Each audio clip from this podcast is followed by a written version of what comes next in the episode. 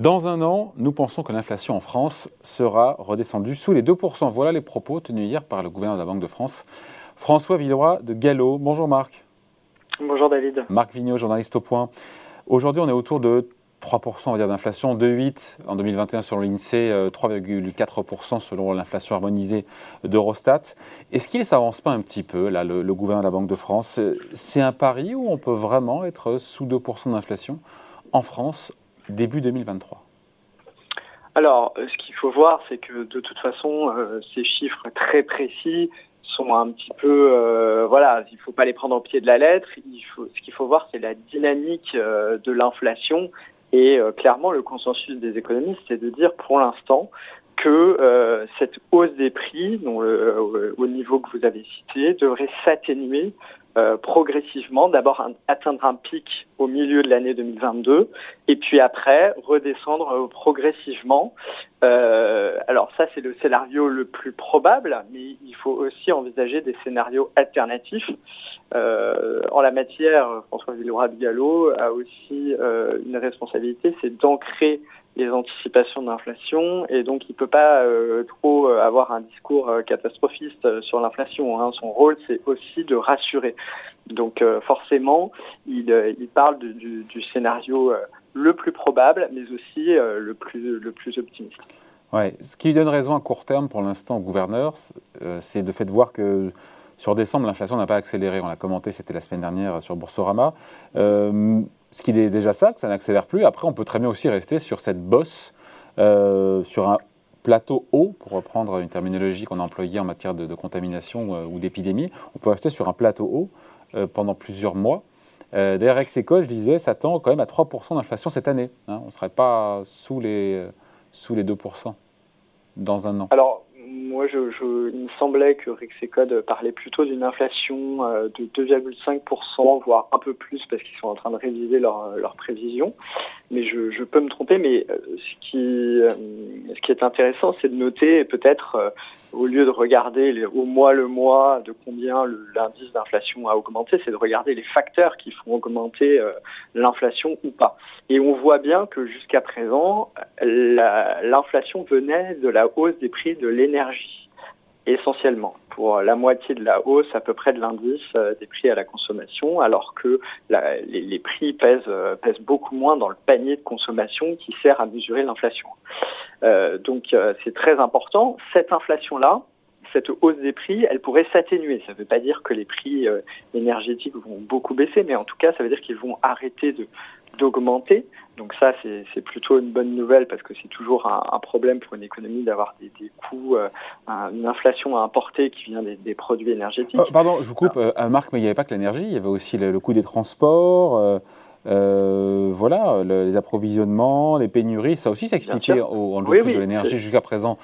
Tout à fait. C'est une autre, c'est une autre partie de, de qui explique l'augmentation des prix et c'est ce que ce que j'allais continuer à dire, c'est que euh, cette inflation là qui est liée au prix de l'énergie, elle risque de s'atténuer. En revanche, les autres facteurs qui expliquent euh, l'inflation eux devraient euh, pour, se poursuivre, voire un peu accélérer. Par exemple, on voit que la hausse des produits, des produits manufacturés euh, aux consommateurs, elle n'a pas encore été, elle n'est pas encore très très très forte, alors que les prix à la production industrielle augmentent très fortement.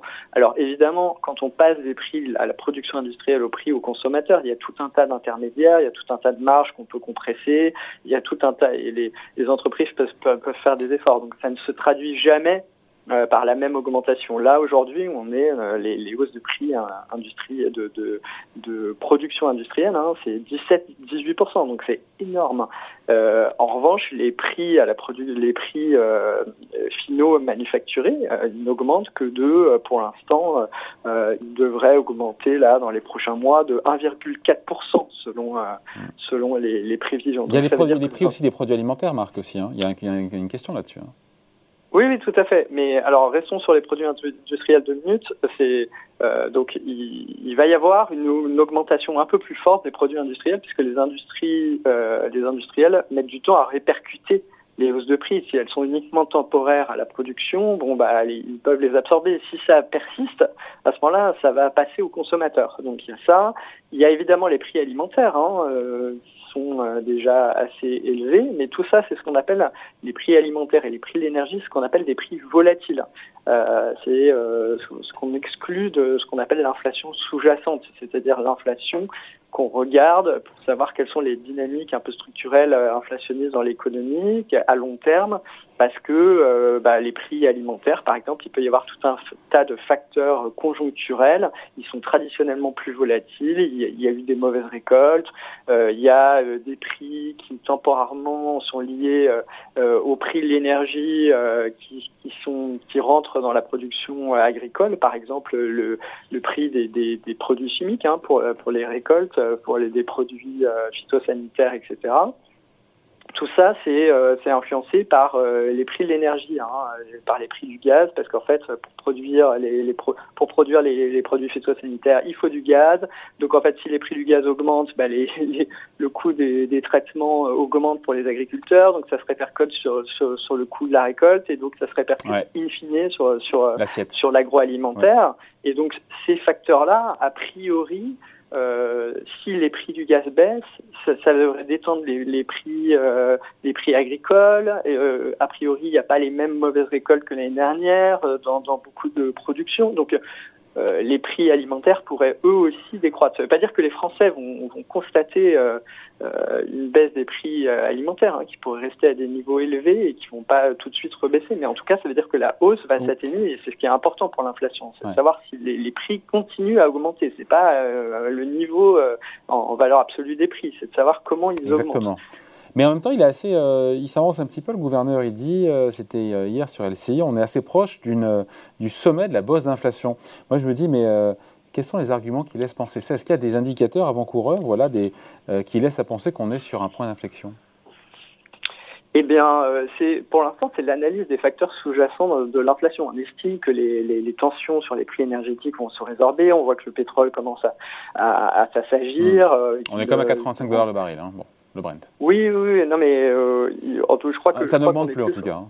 On est, on est plus revenu vers les 80 dollars, ça n'augmente plus. Euh, ça dépend des indices qu'on regarde hein, pour pour les prix du pétrole. Euh, le, les, prix du gaz, a priori, les facteurs qui ont conduit à l'envolée des prix du gaz vont, vont s'atténuer. Donc, a priori, cette composante de prix énergétique, bon, qui est de toute façon bloquée en France, va s'atténuer. Ça veut dire que en fait, l'inflation selon la Banque de France, va un peu changer de nature. C'est-à-dire que les, les, facteurs plus structurels vont continuer, vont prendre de l'importance, mais en revanche, en niveau absolu, comme euh, les prix de l'énergie avaient une importance particulière jusqu'à présent, eh bien, euh, on pourrait avoir passé la bosse à la mi-année. Donc c'est ce qu'il va falloir vérifier. Euh, si Donc on y croit alors, on y croit cette inflation sous 2% en France d'ici un an? Encore une fois, c'est ce que nous dit la Banque de France. On y croit ou pas? C'est assez difficile à dire. Ça dépend en fait si vraiment les prix de l'énergie euh, commencent à euh, s'agir ou pas. Alors il il faut euh, interroger des spécialistes du marché de l'énergie et la, le consensus c'est qu'effectivement sur le sur le gaz il y a des facteurs géopolitiques il y des il des il y avait un manque de réserves en Europe reconstituer les réserves là au printemps et donc on pense que les prix du gaz enfin les spécialistes pensent que les prix du gaz vont s'assagir. Donc ça veut dire que les prix de l'électricité vont aussi s'assagir. Donc euh, tout ça va se va se répercuter et donc ça devrait calmer l'inflation. En revanche, l'inflation euh, devrait euh, changer de nature et donc euh, être plus alimentée par les prix des produits industriels, par par les salaires, parce que bah, il y a certains ménages forcément qui euh, sont dans des secteurs où ils prennent de plein fouet l'augmentation des, des, prix. Hein. On sait que les paniers de consommation des ménages sont différents en fonction de leurs revenus. Hein.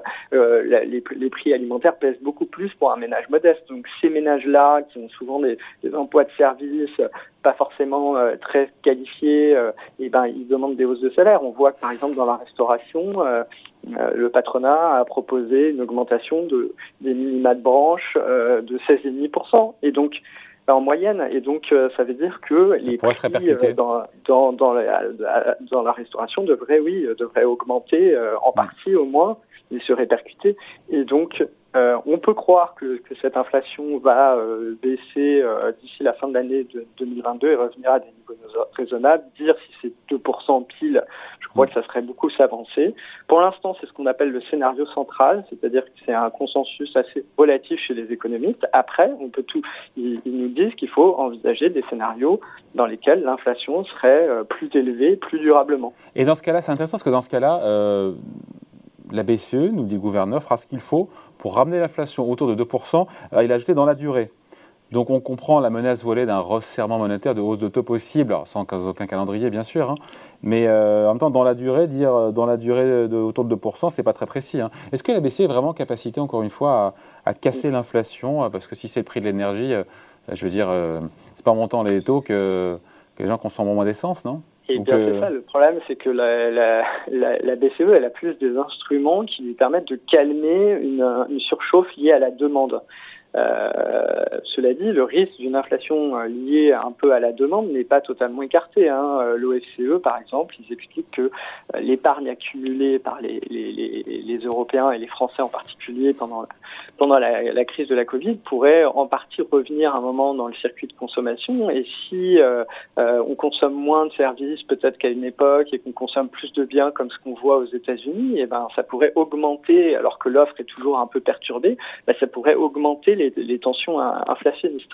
Donc euh, euh, la Banque centrale, de ce point de vue-là, c'est une, une, inflation qui est alimentée par une demande très très importante et, euh, pardon par une, offre perturbée euh, à moins d'un à moins de, de, marge. En revanche, elle peut agir si effectivement cette demande accélère et là elle pourrait, euh, en remontant les taux d'intérêt, euh, euh, essayer de, contenir cette hausse des prix. Mais effectivement, elle va se retrouver dans une situation compliquée où il faut continuer à financer les États à bas coût parce qu'ils ont accumulé une dette publique importante pour sauver l'économie pendant la crise du Covid. Et donc, tout en remontant les taux et en essayant de, calmer l'inflation. ce, qui, est effectivement une, situation périlleuse pour une banque centrale. Avant de se quitter, juste en quelques instants, parce qu'on est, jeudi, jeudi c'est euh, la sortie, la publication euh, du point. Quelle est la couverture hein, euh, cette semaine? Alors, cette semaine, on s'interroge sur le, un peu la valeur travail. Hein. Est-ce que la valeur travail va rester au centre de nos sociétés? On voit qu'après le Covid, hein, les gens ont un rapport complètement différent au travail. Les entreprises ont, beaucoup de mal de façon structurelle à, à, à trouver de la main-d'œuvre. Et donc, aux États-Unis, on constate la grande démission. le phénomène de la grande démission. Et on s'interroge sur euh, euh, est-ce que l'économie française, qui traditionnellement a un déficit euh, de volume de travail hein, tout au long de la vie, des taux d'emploi qui sont bien moins élevés que dans les pays les plus performants en la matière, va pouvoir faire face à cette situation, d'autant qu'il va falloir faire il va falloir financer des, des, des, investissements énormes dans la transition énergétique dans les prochaines années. Euh, Est-ce qu'on pourra les financer si euh, moins de gens veulent travailler ou travailler différemment et peut-être euh, accorder moins d'importance au travail dans leur, dans leur vie quotidienne? Donc euh, voilà, c'est un défi considérable, notamment pour la société française. Gros dossier donc à lire euh, ce week-end tranquillement dans le point. Merci beaucoup Marc Vigneault, journaliste à l'hebdomadaire. Merci Marc, salut. Merci David, au revoir.